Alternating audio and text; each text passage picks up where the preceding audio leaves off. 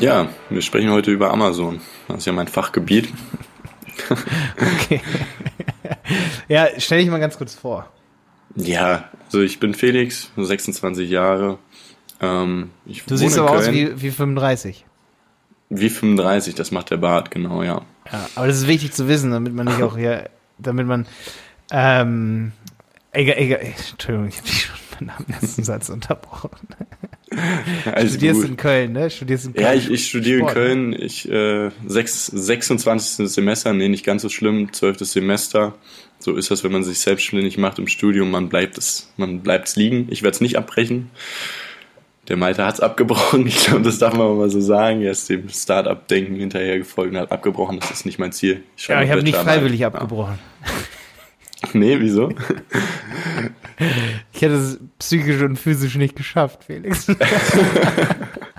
kommt, mir, kommt mir auf jeden Fall bekannt vor, das allbekannte Problem. Ja, Ach, aber man ver viel man so ein bisschen ist, dass du auf Amazon die Rupti Caps verkaufst. Ne? Also, ja. und ihr habt ein Amazon Best Choice Produkt, was du nennst es immer den Ritterschlag, ne? Genau, ja. Ritterschlag, Amazons Best Choice. Das ist immer spannend. Also Amazon gibt, vergibt ja nie nach Kategorien einen Best Choice Button. Ähm, und es gibt noch den anderen, der heißt ähm, Bestseller? Ähm, Bestseller Rang, das ist immer nach der Kategorie und Best Choice ist immer für das Keyword spezifisch. Da hat man so einen schönen Button und das finden die Leute toll und klicken da noch ein bisschen mehr drauf, weil es einfach schön bunt leuchtet. Ja, krass, okay, ja. okay. Und ja. ihr verkauft diese Caps auf Amazon, aber auch über eure Website. Und ja, ein bisschen vielleicht den Hintergrund. Also ich habe mit meinem Kommilitonen Jonas im Studium gegründet. Wir sind beide Wassersportler und deswegen recht Cap-affin und haben ein eigenes Label eröffnet, wo wir Caps und Mützen drüber verkaufen. Und inzwischen auch ziemlich erfolgreich, kann man doch sagen, auch über Amazon. Okay, okay. Den Jonas, dein Geschäftspartner, den hört man im Hintergrund sozusagen. Der gerade Kartons verpackt. Ja, es steht hier ein bisschen was für Amazon rum. Es sollen noch bis morgen 1000 Caps zu Amazon in FBA reingeschoben okay. werden. Das heißt, ihr müsst jetzt die Caps gerade zu Amazon schicken. Ähm, bereut ihr das mit, äh, sag ich mal, bereut ihr das in irgendeiner Art und Weise bei Amazon zu verkaufen? Mhm. Die Frage finde ich gut. Ich möchte vielleicht ein bisschen weiter ausholen weil, wie es immer ist, man hört immer erstmal die kritischen Stimmen laut, wo alle sagen, Amazon ist der böse Evil für die Verkäufer, ähm, man muss Rücksendung bezahlen und, und, und. Aber auf der anderen Seite, wenn es wirklich so schlimm wäre, dann wären nicht auch so viele Händler auf der Plattform. Und ja. es ist so, dass man bei Amazon halt auch auf jeden Fall sehr gute Erfolge verschreiben kann, wenn man viel richtig macht. Aber es ist halt auf jeden Fall auch viel einfacher, viel falsch zu machen und dann letztendlich auch keine Erfolgserlebnisse zu verzeichnen. Ähm, und dann werden diejenigen Leute halt über Amazon lästern, dass es halt scheiße ist, da zu verkaufen, dass sie ihre Verkäufer wie Mist behandeln und sich nur für den Kunden richten, obwohl das die Mechaniken sind von Inbound Marketing und wenn man diese nicht versteht, ist man meiner Meinung nach selbst dran schuld und dann fällt man mit auf die Fresse. Ja, ja. Ich finde es so interessant, weil ähm, du hast mir eigentlich neulich den Crashkurs gegeben. Ich war in Ka zu Karneval in Köln für alle, die jetzt hier zuhören, ich war fünf Tage beim Felix und wir haben uns eigentlich sogar nachts um eins noch betrunken über Amazon unterhalten. Also, ich glaube, durch dich, Felix, weiß ich mehr über Amazon, auch wenn du immer so ein bisschen bezweifelt hast, du müsstest noch mehr lernen in die Richtung und so. Ähm, das ist übelst lobenswert, aber was ich halt gemerkt habe, dass du da richtig deep schon drin steckst und was ich richtig krass finde, dass du halt so gesagt hast, okay, ich gucke mir gerade unsere Kampagnen an, nachdem ich viel mehr darüber noch gelernt habe und ich sehe sofort, wie viel man auch falsch machen kann. Das fand ich so krass. Du hast halt Kampagnen angeguckt, die andere eingerichtet haben von für dein Produkt, hast dir selber was beigebracht, hast draufgeguckt und gesagt, boah, wie viel kann man eigentlich falsch machen bei Amazon und wie krass muss es sein, wenn es dann richtig funktioniert. Ja, wir kämpfen ja als Startup irgendwie an allen möglichen Fronten und so richtig deep mit den PPC-Kampagnen habe ich mich jetzt auch erst tatsächlich die letzten zwei Wochen beschäftigt. War wahrscheinlich auch ein Fehler, dass ich mir die vorher im Detail nicht gut angeguckt habe. Aber ich habe die jetzt am 15. November umgestellt, habe da ein bisschen in der Broad-Kampagne rumge rumgepackt und ähm, naja, auf einmal laufen die deutlich besser. Der A-Kost, das spricht davon, ist gesunken, also sprich mhm. die Kosten pro Umsatz und ja. äh, der Umsatz ist signifikant gestiegen. Also man kann bei Amazon auch mit ein bisschen PPC extrem viel erreichen. Okay. Da habe ich mir übrigens auch schon mal Gedanken gemacht. Ähm, Amazon, da muss ja der PPC günstig sein, weil wenn Amazon sagen würde, der PPC ist teuer, was sicherlich sein kann, wenn deine Qualität schlecht ist, aber um mal ganz kurz zu gucken, ich denke, du wirst mir jetzt nicht euren Umsatz, ich weiß, dass du die Frage hast, wie viel Umsatz macht ihr, verraten. Und auch die Marge will ich gar nicht wissen, aber ich glaube, wenn du eine ganz kleine ähm, Verkaufsmarge, heißt es, glaube ich, es gibt ja die irgendwie die Verkaufsabsatzmarge, also wie viel bleibt dann letztendlich über. Ähm, wenn du dann nur so 10, 20 Prozent, sag ich mal, hast, wenn das wenig ist, dann hast du ein echtes Problem, glaube ich, bei Amazon. Weil Amazon dir ja sowieso schon, sag ich mal, zwischen 15 und 30 Prozent wegnimmt, je nachdem, was du für Produkte hast, ne? Also es sind inzwischen zwischen 10 und 20 in der Kategorie, aber okay. es sind bei fast allen Kategorien 15 Prozent. Aber Mindestens es ist letztendlich 15 15 Prozent auf dem Bruttoumsatz. Amazon ja, rechnet ja. immer auf dem Brutto, auch wenn du okay. die Mehrwertsteuer abführen musst. Ja. Ähm, ja, aber es gibt ja. ja auch noch so Kategorien also, wie Lebensmittel und so, wo es auch noch anders sein kann, wo man dann auch nochmal Gebühren drauf bezahlt, weißt du? Für mm, irgendwas. Ja, oder halt FBA so. auf jeden Fall, ne? Oder F Rücksendungen. Ja, zum Beispiel Rücksendungen. Grundgebühr. Das heißt, brutto, was man dann unterm Strich äh, an Amazon als Provision bezahlt, sind dann sicherlich schon 20 bis 30 Prozent. Und dann kommt auch noch ein PPC drauf, also ein Klick, den ich, für den ich bezahlen will.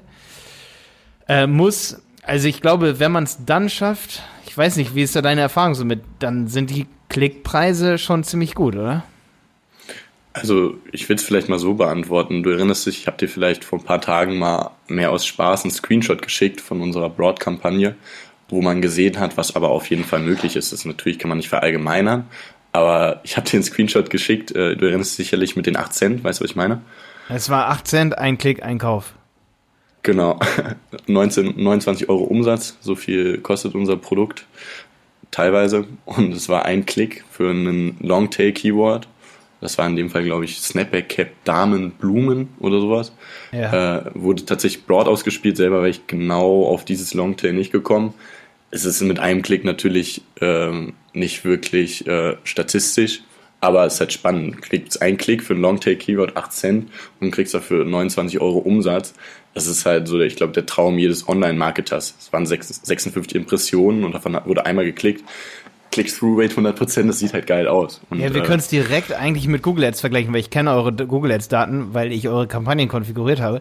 Da hattet ihr zum Beispiel 16 Klicks für ähm, Caps, Snapback Cap Damen, 16 Klicks, zwei Käufe auch, weil es so ein relevantes Keyword ist, ne? Ähm, das heißt, bei Damen habt ihr sowieso schon ziemlich die Nase vorn. Interessant wäre natürlich jetzt die Sache, okay, ähm, wir reden jetzt natürlich viel über, über Paid Listings, heißt es ja bei Amazon. Es gibt da, glaube ich, so drei Formate. Ähm, die Frage wäre jetzt, lohnt es sich, wenn ihr jetzt, sage ich mal, 20 Euro investiert in diese Paid Listings, wie viel Klicks habt ihr dann so im Schnitt dafür? Hm, müsste ich jetzt hochrechnen. Also der Klickpreis liegt ungefähr zwischen 20 und 60 Cent, je nach Keyword. Halt umso okay. kürzer das Keyword, umso signifikant teurer werden halt die okay. Klickpreise. Aber ja. wenn man es vergleicht für ein gutes Keyword, wie jetzt zum Beispiel Snapback oder Cap bei uns, oder wir können es ja auch in ein anderes Produkt übertragen, zum Beispiel Powerbank oder Powerbank kaufen bei Google, da zahlst du sicherlich nicht unter einem Euro. Ich vermute mal sowas wie Powerbank kaufen oder Cap kaufen. Ja, wirst du eher ein bis zwei Euro pro Klick zahlen. Und ja, in den Suchnetzwerkanzeigen. was über einen Euro. Ja, es sei denn, du machst Shopping-Anzeigen und äh, reduzierst den den CPC, den Max-CPC drastisch. Das kann schon sein, ja. Hm. ja. Aber ähm, was ist dieser ARCOS? Dieser, das ist der, ähm, wie war es nochmal? Das ist die Average Cost of Sale oder so? Auf, äh, was, also wofür steht ARCOS? Es ist von bei Google natürlich typisch, dass man von Return der Conversion redet. Genau, Advertising Cost of Sales. Genau, ja. Advertising Cost. Bei Amazon ist es einfach eine andere Rechenformel, die gang und gäbe ist, mit dem Wert man spricht, aber letztendlich die Information. Am Anfang habe ich mir noch umgerechnet, aber inzwischen spreche ich auch selber nur noch vom ARCOS. Es ist schlichtweg einfach der Umsatz, also der prozentuale Anteil an Werbekosten auf dem Umsatz. Sprich, ich gebe 20 Euro, ich kriege einen Umsatz von einer Cap von 30 Euro, habe dafür den Umsatz 10 Euro Werbebudget investiert, also habe ich einen ARCOS von einem Drittel, also 33,3 Periode Prozent. Das sagt der ARCOS aus. Also sprich, es ist eine KPI, um zu sehen, wie erfolgreich eine Werbekampagne ist. Weil letztendlich ist ja, ja. egal, ob ich für eine Kampagne 1000 Euro investiere oder fünf. Letztendlich ist die Frage, wie viel Umsatz prozentual dabei rauskommt. Ja, interessant wäre natürlich, das wieder so im Sinne von Amazon, interessant wäre natürlich auch der Gewinn pro äh, Einsatz, ne? Aber das ist immer, boah, da, da kann Amazon ja keine Zahl für rausspucken, sozusagen, weil nur du kennst ja deine Marge dann, ne? Ja, gut, ähm, ja, ja. Aber ich mag Arcos, muss ich sagen, übrigens. Ich kenne das auch erst seit Amazon so, oder seitdem ich mich tiefer mit Amazon beschäftige. Ähm, oder wir als Agentur inzwischen beschäftigen uns viel damit, weil Jonas ja auch auf Amazon verkauft. Und es gibt bei Google, das Pendant dazu ist ROAS, Return on Ad Spend. Und da ist sozusagen, wenn ich einen Return on Ad Spend von 100% habe, dann kriege ich 100% wieder. So muss man sagen. Also die Formel, da steigt man eh nicht durch. Umsatz durch Werbekosten, Werbekosten durch Umsatz. Puh, ich finde, man muss es so ein bisschen lebendiger sagen. Ne?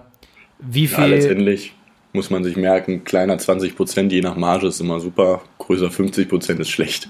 beim Arcos meinst du jetzt, ne? Genau, beim Arcos. Ja, ja, ja. Aber mir geht es um die, um die Begrifflichkeiten. Wenn man da so durcheinander kommt, wenn man das hört, ROAS, was ist Return on Ad Spend, Hm. muss man sagen, das sind sozusagen, Return on Ad Spend ist das, was ich wiederkriege. Wenn ich 100% wiederkriege, habe ich einen Return on Ad Spend, also kriege ich Return, ist halt das, was man wiederbekommt. Und bei Arcos ist es, sind es die Kosten für den Umsatz letztendlich, ne? Arcos.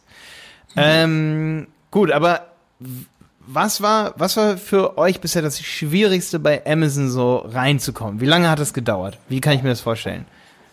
Also letztendlich Amazon-Listing sind wir jetzt bei einem guten Jahr. Also wir haben uns tatsächlich selber aus bekannten Gründen sehr, sehr lang davor verweigert ähm, und gesagt, nee, Amazon, wir brauchen das nicht. Wir bauen unsere Marke unabhängig auf über Werbung im normalen Internet wie Google und Facebook und, und äh, im realen Leben. Aber letztendlich war ich auf einer Gründerveranstaltung vor jetzt einem guten Jahr. Ähm, das war tatsächlich in Köln bei einem ähm, Vortrag von, lass mich nicht lügen, es war eine, ein Gründer von Höhle der Löwen, der war da und hat dann in so einem, einem kleinen Rahmen, der hat Blumen online verkauft mit emotionalen Stories. Evergreen, glaube ich, so hieß ihn genau. Und er hat letztendlich im Vortrag nach der, Vor in der Fragerunde gesagt, okay, was, wenn du zurückklickst, hättest du besser machen können? Was hättest du anders gemacht? Und seine Aussage war sofort, ich hätte früher angefangen, bei Amazon zu verkaufen. Äh, und ähm, genau dieser Punkt, dann war ich na danach, nach dem Gespräch mit ihm nochmal einen Kölsch trinken, weil wir uns gut verstanden haben am Rande. Ähm, er hat mich letztendlich dafür überzeugt, dass ich es jetzt einfach mal ausprobieren möchte.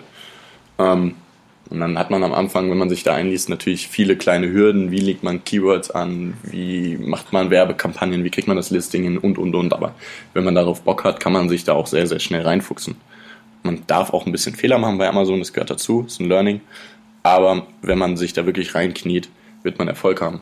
Ja, das fand ich super interessant, als du meintest, hey Malte, man, man kann ruhig ein Produkt mit, mit ähm, irgendwelchen, ähm, wie nennt man das, Requisite hochladen oder mit Menschen und Bildern äh, und so drauf.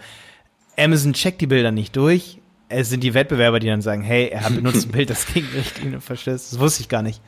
Ja, hier im Podcast kann man es vielleicht mal sagen. Also ich habe mir auch selber inzwischen Einkaufslisten gemacht, die Shoppinglist. Eine heißt bei mir Produkt melden. Also wenn ein Werbetreibender auf Keywords bei uns Konkurrenz schaltet und einfach hingeht, gegen die Grundrichtlinie bei Amazon verstößt, sprich das erste Bild, was angezeigt wird, muss weiß freigestellt sein.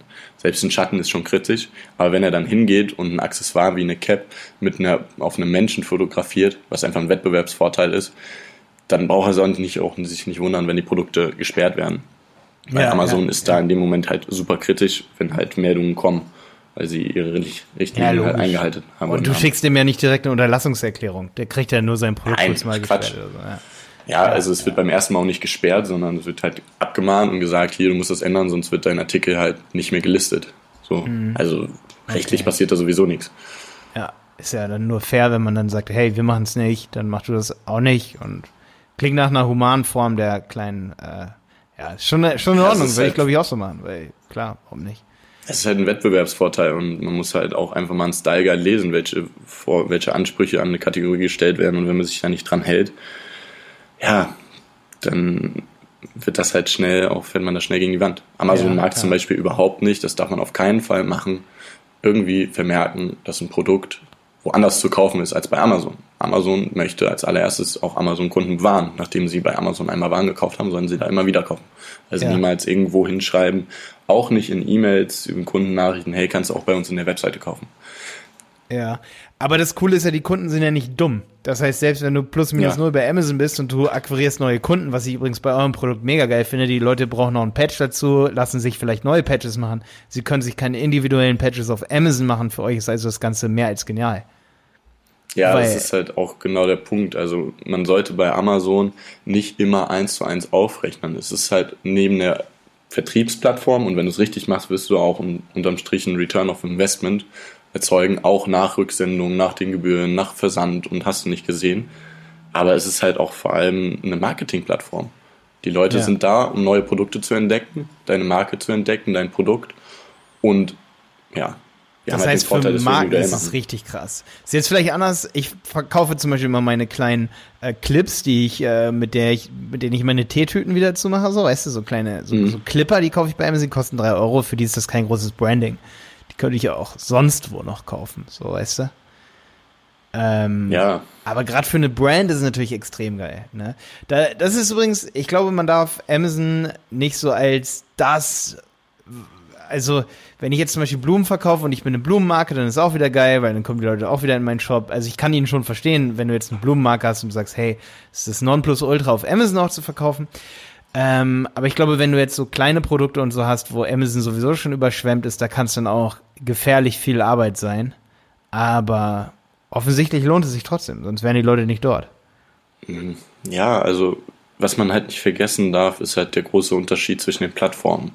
Also Facebook, Instagram, Snapchat ist halt Social. Die Leute sind da in erster Linie, um sich zu unterhalten, sich auszutauschen und um neue Leute kennenzulernen oder Unterhaltung zu bieten. Bei Google mhm. sind sie, um sich letztendlich zu informieren. Das ist eine Suchmaschine. Wie kann ich dieses und jenes machen? Klar suchen auf Leute kaufen und werden dann zu einem Kauf gebracht über SEO und guten Artikel. Aber der Weg ist meiner Meinung nach deutlich länger. Bei Amazon sind die Leute, weil es eine Verkaufsplattform ist, um zu kaufen. Und es gibt in Amazon auf dem deutschen Marktplatz allein 45 Millionen angemeldete Nutzer. Das sind nicht die aktiven Zahlen. Das, die frage ich mich auch immer. Die gibt Amazon nicht preis, wie viele wirklich davon aktiv sind. Das heißt, die Hälfte aller Menschen ist bei Amazon sozusagen angemeldet. Ne? Es, es, gibt auf jeden Fall, es wird wahrscheinlich auch viele, ich habe mir auch lange über diese Zahl Gedanken gemacht, weil es kann ja nicht sein, wenn man Kinder abzieht und hast du nicht gesehen. Aber letztendlich werden sind es schon verdammt viele, ne? Wie viele aktive ich zum Beispiel Accounts zwei Konten. wirklich drin sind. Ich habe zwei Konten. Du hast zwei Konten, und ja. Wir haben ein Unternehmenskonto und ja, wir nutzen beide als Unternehmenskonto mhm. und privates Konto so, ne? Ja. Mhm. Ähm, ja, aber auf jeden Fall unterm Strich sind es echt verdammt viele Leute, die da sind, um was zu kaufen und am liebsten morgen wieder haben wollen, den ja. Artikel. Und das tun sie bei Amazon. Das Einzige, was ich bei Amazon, muss ich mal ganz klar hier sagen, so ganz ehrlich, was ich echt nicht gut finde, ist für den Käufer, wie er die Rechnungen bekommt und so, für Unternehmenskäufer. Also dafür ist mhm. die absolute Hölle. Auch das Amazon B2B-Portal ist absolut die Hölle eigentlich. Mhm. Ähm, das ist eigentlich, da wundert es mich manchmal, dass Amazon so groß ist, weil es einfach so krass ist mit dieser Rechnungsanforderung und so und dass man die dann erst anfordern muss. Und für B2B ist es wirklich ziemlich die Hölle eigentlich. Es ist dir schon der Button aufgefallen äh, bei manchen Produkten, ähm, wo Produkte für B2B-Kunden verfügbar sind. Das garantiert, dass du innerhalb von 24 Stunden Rechnung runternehmen kannst. Das ist ein relativ neues Programm, ist aber eben dafür. Ja, ich also glaube, die haben meine Gedanken gelesen. So. Nee, die wissen das. Die wissen, dass es echt eine, ja. echt eine Schwachstelle ist. Aber gut, okay. Da, darum geht's ja hier nicht. Wir wollen ja Leute motivieren, bei Amazon zu verkaufen. Ne? Ähm, und nicht äh, sich mit Rechnungsproblemen rumzuschlagen. Hast du noch irgendeinen richtig coolen Verkaufstipp so, was du direkt besser machen würdest, so, wenn du jetzt auf Amazon jetzt frisch loslegen würdest, so? Hm, ja, auf jeden Fall. Also es ist sehr, also muss man überlegen, Amazon ist letztendlich auch wie Google eine Suchmaschine. Das heißt, das Wichtigste, wenn man loslegen will, man muss halt ganz am Anfang schon sehr viele Grundsatzentscheidungen treffen, die man im Nachgang ähm, nicht mehr so einfach ändern kann oder halt letztendlich, wenn man sie ändert, auch der Algorithmus im Ranking abstraft. Sprich, worauf ich hinaus will, dass man sich ganz gut Gedanken macht über eine Keyword-Recherche und wo man seine Keywords richtig platziert. Und da ein Praxistipp auf jeden Fall, viele gehen halt hin, es gibt grundsätzlich drei Stellen für den Algorithmus. Das ist der Titel, die sogenannten Bullet Points. Das sind diese Aufzählungszeichen, die man immer darunter sieht. Und ähm, Keywords, die man pro Artikel hinterlegen kann. Die sieht der Nutzer nicht. der Kunde, sondern die kann man im Backend praktisch im sogenannten Seller Central hinterlegen. Diese drei Punkte gibt es. Viele gehen hin und ballern Keywords in Bullet Points, in Titel und macht zum Beispiel das Hauptkeyword irgendwie zehnmal rein. So, bringt dir aber nichts. Amazon ist gerade hingegangen und hat die Zeichen von, 10, von 1000 Zeichen, die man ähm, als Keywords hinterlegen kann, auf 250 runtergeschrieben, also ein Viertel. Wir mussten, mussten unsere ganzen Produkte, ähm, die Keywords umarbeiten. Das bringt aber einem nicht das Keyword einmal in den Bullet Points, einmal im Titel und dann noch in den, ähm, in den Suchen, also praktisch in den hinterlegten Keywords für das Produkt hinterlegen. Einmal reicht. Also eine Doppelung bringt dem Algorithmus nichts mehr. Ne? Wichtig ist vielmehr, dass man seine Hauptkeywords sortiert. Wenn man eine sehr lange detaillierte Keyword-Recherche gemacht hat, sortiert man diese und packt die wirklichen Hauptkeywords im Titel, macht das irgendwie noch sprachlich attraktiv. Muss aufpassen, bei Fashion zum Beispiel darf man nur 80 Zeichen verwenden, bei anderen Kategorien darf man bis zu 200 Zeichen verwenden. Das kann man alles nachlesen, ist kein Hexenwerk. Und dass man dann die zweitwichtigsten in die Bullet Points verpackt und praktisch so den Rest in die ähm, in die Suche hinterlegen. Da gibt es auch super viele Tools, ähm, die man dafür nutzen kann. Was benutzt ihr da so für ein Tool? Ja, äh, muss man auch sagen, ich kriege da kein Geld für, ich zahle jeden Monat dafür knapp 60 Euro, ist von Umsatz abhängig. Ähm, aber ich würde dir empfehlen, weil es ist einfach der Hammer, das Tool, was einem beim Listing helfen kann. Die nennen sich Celix. Also es gibt mehrere Tools auf dem Markt. Noch bekannt sind ShopDog oder ähm, auch sehr groß hier ähm, Analyze, Analytics, Analyze. Ich kenne nicht alle, aber ich Celix, Celix. Wie, wie schreibt man Celix? S-E-L-L-I-C-S und dann .com. Celix, ja. okay. Aber mhm. alles auf Deutsch und die haben einen Live-Chat im Backend, wo du direkt jemanden bis 18 Uhr Fragen stellen kannst. Die haben ein riesen Hilfecenter, wo man sich halt auch einfach wirklich so detaillierte Wissenssachen anlesen kann, wie man Keywords mit Bindestrichen anlegt, sodass sie für beide Wörter gefunden werden. Zum Beispiel Snapback, dass es zusammengeschrieben wird, auseinander ein Teil. So kann man Keywords sparen. Die haben einen unglaublich riesen Wissensschatz. Ähm, man kann Konkurrenzprodukte analysieren, man sieht, wer welchen Umsatz kann man selbst tracken macht, wo welches Produkt äh, in den Keywords steht das Spannendste ist, man geht eigentlich, die Keyword-Recherche klingt immer so dieses Riesenübel, aber man geht hin, äh, sucht sich Konkurrenzprodukte an, lässt die analysieren, wie die in welchen Keywords rankt, packt die einmal in eine, eine Analyse, ein Tool, praktisch in einen Funnel, nicht ein Funnel im digitalen Sinn, praktisch einen Trichter und kriegt am Ende noch längere Keywords raus, die gesucht werden. Ja. Hast die Keywords und dann machst du ein Produkt da auf und pack, hinterlegst die Produkte, äh, die Keywords im Produkt und dann hast du eine Seite, wo du die verteilen kannst in Titel, Bullet Points und Suchanfragen. Und dann sagt dir noch das Tool, okay, dieses Keyword hast du doppelt drin, dieses Keyword kannst du mit einem Minus schreiben und dieses Keyword fehlt noch. Also es ist unglaublich einfach eigentlich und es wird super viel Wissen vermittelt. Es sah mega beeindruckend Minuten, aus. Du hast mir das ja neulich mal in Köln gezeigt. Ne? Es, es ist der Hammer, Felix, ist übel. Ja. Also wer, ähm, also ja. Was ich aber so interessant finde, nutzt, weißt du, was, ich, was ganz gut passt? Entschuldigung, aber was ganz gut passt, ist irgendwie, dass du das gerade so sagst, dass es gar nicht so auf die Keyword-Dichte und so ankommt, äh, ankommt. Wie viele Keyword, äh, Keywords hast du zum Beispiel im Titel, in, in den Bullet Points oder in den Keyword-Feldern drin? Ähm, da passt es voll, weil Amazon ist ja nicht doof. Wenn du einmal Snapback Cap drinstehen hast, erkennt Amazon ja sofort, okay, das ist eine Snapback Cap, ne? Und wenn du aber letztendlich, ähm, wenn du letztendlich viele von denen verkau verkaufst und deine Conversion Rate gut ist, dann würde Amazon dein Produkt besser listen. Nicht, weil du es dreimal drin, drin bist, sondern weil du es einmal drin hast und die höchste Conversion Rate hast zwischen deinen Wettbewerbern. Sehe ich das richtig? Ja, Malte, das hast du perfekt auf den Punkt gebracht. Das ist eben der falsche Denkansatz oft. Also die Leute denken, wenn ich jetzt zehnmal das Wort reinpacke, dass ich dann irgendwie besser ranke. Aber ich vermute, ich bin mir nicht sicher, aber ich vermute, dass du eher sogar schlechter rankst, weil Amazon das Keyword dann praktisch als inflationär betrachtet und sagt, ey, der weiß gar nicht, was er macht. Ähm, okay. Ich spreche von Amazon, also auch fast schon immer als Person, weil letztendlich der Algorithmus, der dahinter steckt, einfach verdammt klug ist. Und ja. ähm, oft brauchst du nicht stimmt es halt mit auch. und ohne Bindestrich musst du vielleicht, kannst du vielleicht einmal benutzen oder so, aber was wäre denn der Tipp, wie man das mit oder ohne Bindestrich? Du meinst, du hast es auf dem Celix-Blog irgendwie gelesen? Oder in dem Backend, äh, in den Info. In ja, das ist eigentlich relativ simpel. Man kann jetzt mal ein Beispiel nehmen. Zum Beispiel ähm, ein Produkt, was sehe ich hier auf meinem Schreibtisch gerade liegen, einen Füllfederhalter. Ja? Manche Leute sagen Füllfeder und andere Füllfederhalter. Er schreibt vielleicht nur Halter für irgendein anderes Keyword, Halter Bleistift Alter, oder wie auch Füll- immer. Füller oder so, ja. Für Füller, ja. Letztendlich geht es darum, dass mit dem Minus angegeben wird, ob ein Begriff zusammen, getrennt und oder zusammen getrennt ähm, gelistet wird. Ah, Das heißt, das heißt, wenn jetzt jemand Füllfederhalter mit einem Leerzeichen eingibt oder zusammengeschrieben, wenn man Füllfeder minus Halter als Keyword hinterlegt wird, wird es für alle Varianten gefunden. ah, das heißt, das Minus ist sozusagen die perfekteste Variante. Ja, ich genau. trenne alle Wörter mit Minus, dann gilt es für zusammen und es gilt auch noch für getrennt.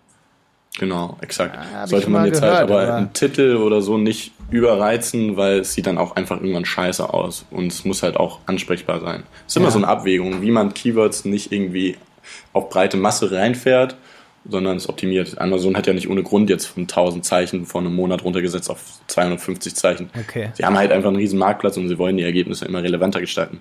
Ja. Felix, Hm. würdest du ein privates Coaching geben im Amazon-Bereich so? Gibst du mir ein Coaching?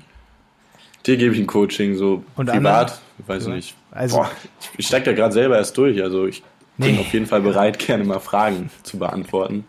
Schreibt dir mir eine Äh, Mail oder ja, bei Facebook. Du weißt, dass wir Das in einem halben Jahr haben wir auf jeden Fall in Köln auch unser, unser Berater-Coaching. Da machst du ja, auf jeden Fall schon einen Vortrag. zugesagt, mache ich. Da hast du schon zugesagt, ne?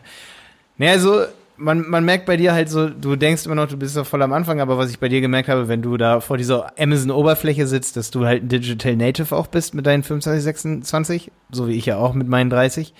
ähm, und man sieht, dass, dass du dazu gehörst auf jeden Fall, du guckst dir das so eine Woche an und bist halt der über, über Pro. Also ich habe auch schon mal mit jemandem geredet, der verkauft seit fünf Jahren auf Amazon und macht 1,8 Millionen Euro Jahresumsatz bei Amazon. Mit dem habe ich drei Stunden zusammengesessen, weil wir den äh, ähm, Angebot machen sollten, auch für Amazon. Das war, glaube ich, ja, so ein Jahr her und ich habe bei dem gemerkt, dass er keinen Dunst hatte von dem, was du jetzt gerade gesagt hättest.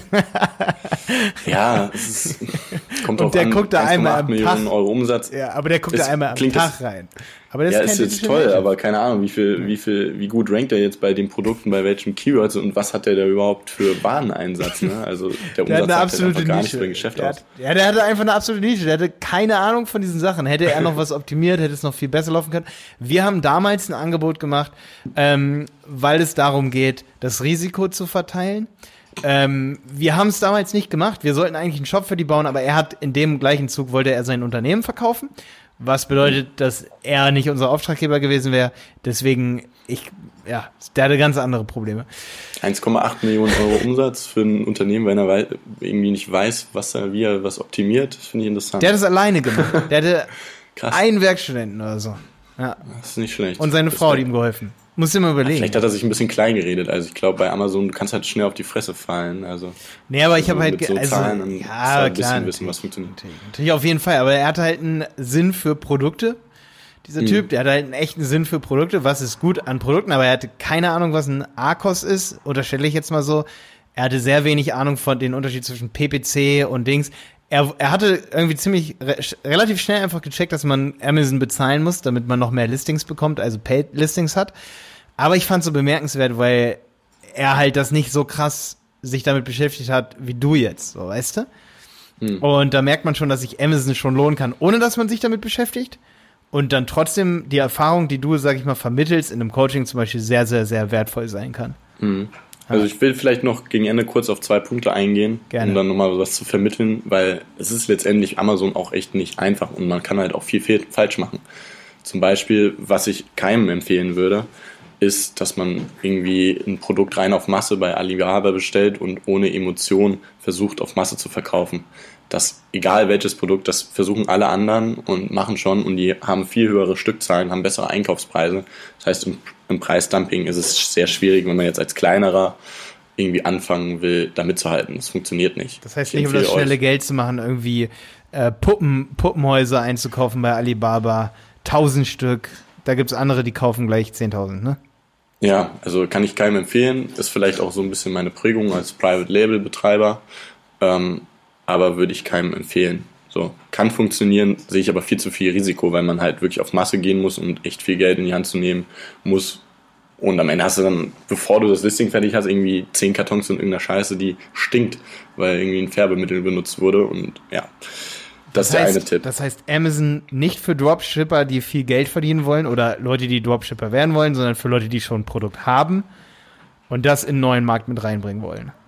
Es ist auch für Leute interessant, die noch kein Produkt haben, die sich Gedanken machen, weil man kann an den Bestsellerrang und Kategorien gucken, was funktioniert denn überhaupt und sich daran orientieren, ein Private Label aufzubauen. Okay. Ist viel mehr Strategie dahinter, als irgendwie irgendeinen Scheiß auf Masse zu ticken. Und das kann auch, Klappt eh wo viele so äh, Angst vor haben, das kann auch Amazon nicht so schnell kopieren. Oder gar nicht Das kann, kopieren. nein. Also ich sag mal, wenn Amazon dein Produkt kopiert, das ist, du hast, ja, ist schwierig. Die haben doch inzwischen sowieso. Dann kannst du stolz auf dich sein. Ja, aber die haben inzwischen auch alle Kategorien mit Basic-Produkten verflanscht. Da gibt's eigentlich nicht mehr viel, was noch kopiert werden kann inzwischen. Also Hm. der Trend ist schon wieder Okay, Felix, Ja. zweiter Tipp. Du hattest noch was? Zweiter Tipp, genau. Nur wenn man jetzt perfekte PPC-Kampagnen, äh, nicht PPC, perfekte Keywords recherchiert hat, das alles schön bunt mit guten Bildern. Gute Bilder sind übrigens mit das wichtigste Erfolgskriterium bei Amazon. Wichtig, viel wichtiger als Keywords. Keywords sorgen nur dafür, dass du gefunden wirst. Für den Kauf sollten gute Bilder immer 100 Euro in guten Fotografen investieren, lohnt sich immer. Ähm, braucht man sich nicht wundern, wenn man das Listing noch hochlädt, dass nicht direkt innerhalb der ersten 24 Stunden Verkauf passiert. Kann passieren, ist uns gerade beim Launch letzte Woche sogar passiert, aber muss nicht passieren, ist unwahrscheinlich.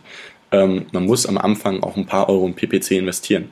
Man sollte das auch, wenn die Kampagnen mit nicht den tollen ARCOS bei den jeweiligen Keywords rauskommen, als Lehrgeld sehen, einerseits, aber vielmehr, man muss mit PPC bei Amazon Erfolg haben, mit kleinen Budgets die Produkte bei den wichtigen Keywords auch ein bisschen pushen. Und dann Bewertungen es als- bekommen und so und erstmal einen gewissen Buzz bekommen, ne? Be Bewertungen sind auch extrem wichtig, dass da Sterne drin sind. Man muss ein Produkt, wenn man es gelauncht ist, es wird nicht auf einmal zapp den riesen Umsatz funktionieren. Du wirst bei Amazon nur Erfolg haben, wenn du kontinuierlich optimierst, deine PPC-Kampagnen optimierst auf Keywords, die dann funktionieren, dich darum kümmerst, dass die Kunden auch Bewertungen hinterlassen, denen nette Follow-up-E-Mail schreiben, kleine Mechaniken irgendwie mit in die Pakete, nee, das sollte ich nicht sagen, das macht man nicht. Ähm, Follow-up-E-Mails Ähm, ist auch schwierig geworden. Da gab es ja gerade vom ist- ist Oberlandesgericht oder wer war das? Ich glaube, es war Bundesgerichtshof. Ganz schwierig. Ja, aber da muss man mal sagen, ich bin kein Anwalt und ähm, man darf nicht alles gleich verteufeln, nur weil es einmal ein Gerichtsurteil gab. Es, man weiß nicht, wie derjenige sich da angestellt hat und was er da für eine Verkaufs-E-Mail geschrieben hat. Ähm, egal. Ähm, Ja, aber das also war nochmal interessant, um was du sagst mit den Produkte Produkten. und die dann bei den jeweiligen Keywords hochzuschieben. Ja. Übrigens, ja. übrigens, ganz, Ganz ganz, wichtig. ganz wichtig. Bei Rupti läuft die Google Ads Kampagne. Ne? Also wir sehen, wir, wir können noch nicht so krass hochskalieren bei euch, sag ich mal. Ähm, sag ich mal jetzt ganz ehrlich so. Ähm, aber wir haben schon mal höhere Einnahmen, als wir Ausgaben haben, ne? Bei euren Google Ads Kampagnen. So, jetzt kommt aber das Interessante. Ihr habt für Google Ads ein extrem schwieriges Produkt. Warum? Weil bei Google Ads sind die Leute sich noch sehr unsicher und was Geschmacksmuster und Mode angeht, gerade bei eurem Produkt, was hochpreisig ist, weil es individuell ist, hochpreisig und individuell. Kleidung kein Problem, aber hochpreisige Kleidung, die individuell ist, ist für Google Ads sehr, sehr schwierig. Wir haben es aber trotzdem, um das hier mal anzumerken, wir haben es trotzdem für euch geschafft, eine coole Kampagne hinzubekommen.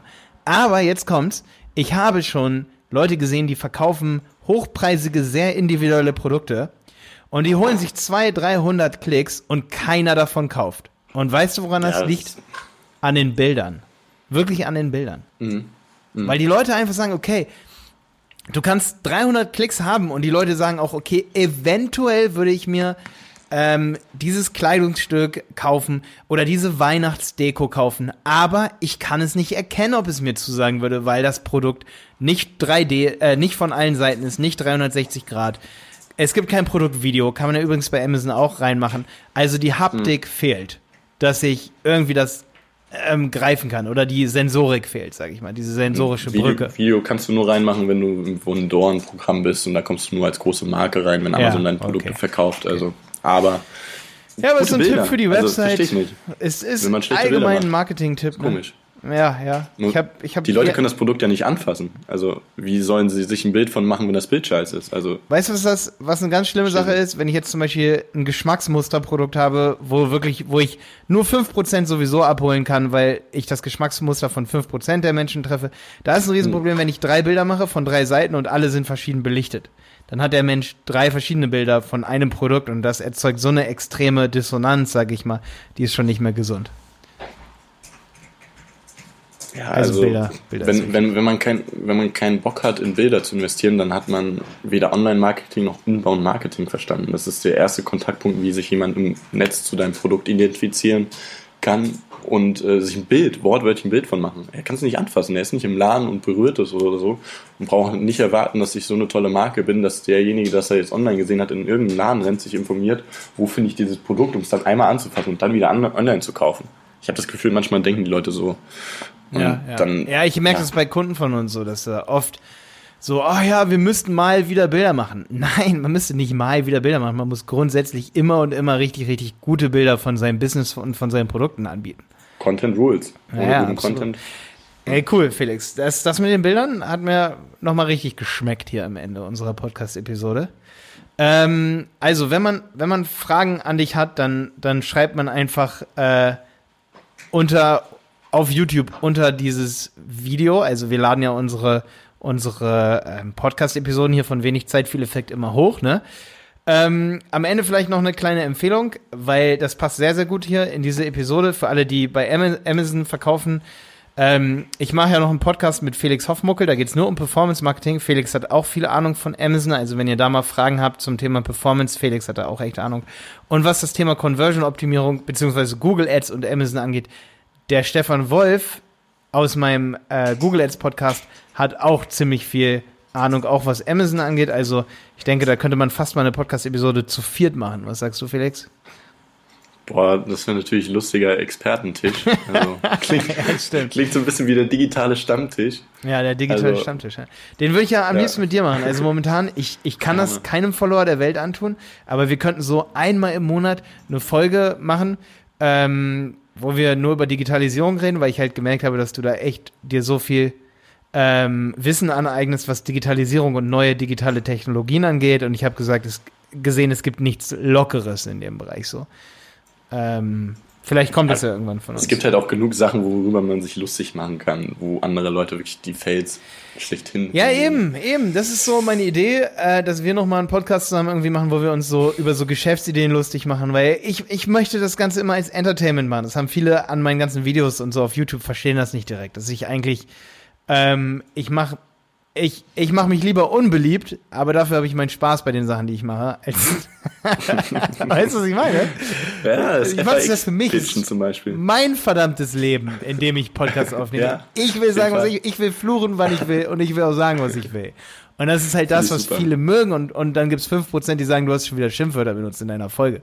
Ähm, was eine coole Kritik auf jeden Fall ist, weil ich dann weiß, okay, ich war vielleicht ein bisschen zu obszön, aber ähm, es ist auf jeden Fall eine große Kunst, ähm, sich davon nicht beeinflussen zu lassen, auch wenn die Kritik eine gute Kritik ist, aber seine Linie zu fahren, weil am Ende habe ich in drei Jahren nicht mehr so viel Spaß daran, was ich tue. Und ich glaube, du wärst ein perfekter äh, Podcast-Partner für so einen Digitalisierungspodcast, wo man sich locker über irgendwen, über, über Produkte lustig macht, so, weil sich über irgendwas lustig machen ist ja auch eine Art von Emotion und aus Emotionen lernt man sich zum Beispiel, ich mache mich so gerne lustig über das Launch-Produkt der Deutschen Post, wo die versucht haben, einen Online-Shop aufzubauen oder so. Hast du mir gezeigt, Ja, ja. da könnte ich 30 Minuten drüber reden und mich drüber lustig machen, weil aus solchen Fehlern und aus solchen, es gibt ja diese Fuck-Up-Nights, das hast du mir mal erzählt, ne?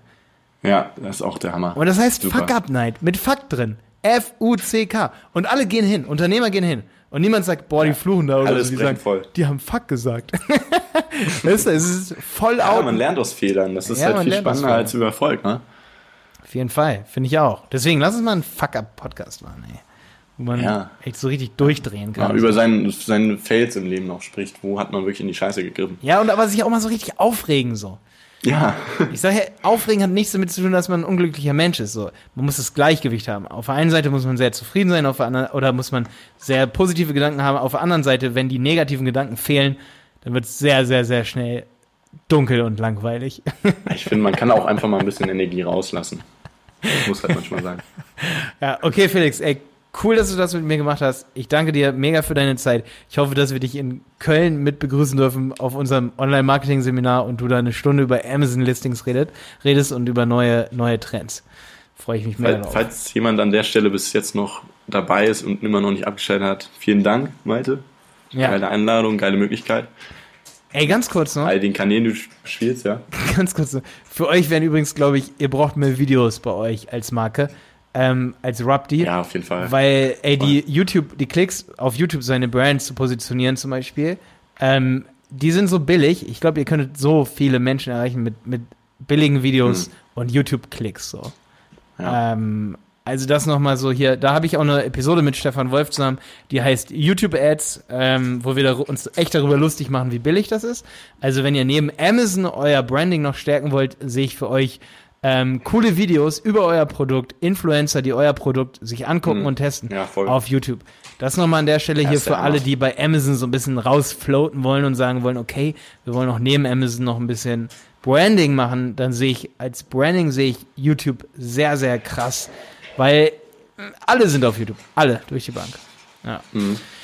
Okay, An, an alle Zuhörer, wenn noch jemand Bock hat, irgendeine Frage zu stellen, gerne mir einfach anschreiben, eine E-Mail felix.rapti.com. So, hier muss ich einfach mal die Dazwischenrede-Funktion benutzen, wenn man so eine Podcast-Episode schneidet. Wir haben gar kein Mal erwähnt, wie man Rubdi schreibt. Man schreibt das R-U-B-D-E.com. Dort findet ihr den Felix, also mit einem U, Rubdi. Das steht für Rubas ähm, und Deutsch, weil das sind die beiden Gründer von Rubdi. Und jetzt geht's nochmal ganz kurz weiter. Oder edit mich auf Facebook.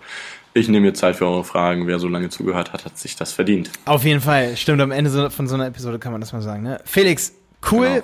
Da, ich freue mich, wenn du mal wieder dabei bist. Äh, ich denke, wir finden noch ein cooles Thema. Und äh, ich wünsche euch viel Erfolg auf den Weihnachtsmärkten in eurem Weihnachtsgeschäft. Ne? Da kann man übrigens auch mal eine Folge drüber machen. Weihnachts. Ja, wie man da so rüberrennt. Ja. Ja, wie man da so. Nee, du- ihr macht ja, ihr habt jeden Tag einen Stand auf drei Weihnachtsmärkten oder so, ne? Ich wollte das Mistletoe-Video mal nachbauen, so irgendwie Ja. jemanden Mistletoe über den Kopf halten. Ja, macht das. Und dann muss sie sich küssen. Ach nee. nee, also ich, ey, das ist halt auch eine interessante Sache, was ihr macht. Ihr macht so viel online, aber auch viel auf Festivals, also so Direktmarketing. Mega viel offline. und Mega viel offline und dann so bei Amazon sowas machen, das finde ich schon sehr krass, weil ihr habt ein direktes Feedback von den Leuten. Und ich war ja neulich bei euch auf so einer Veranstaltung, wie ihr eure Weihnachtsmarktverkäufer schult und ich fand es mega krass, was ihr da gemacht habt, weil da hat man echt gemerkt, da seid ihr vielen anderen Unternehmern schon echt voll voraus. Ihr habt das genauso erklärt, wie wir das als Marketingagentur erklären, so, was halt Hm. wichtig ist im Direktverkauf und so. Nee, auf jeden Fall Ja, großes oft die Lob. gleichen Mechaniken. Ja, großes Lob von mir an dieser Stelle. Das habt ihr drauf. ja. Alles klar, Felix, hau rein und alle, die zugehört haben, danke, dass ihr dabei wart. Bis dann.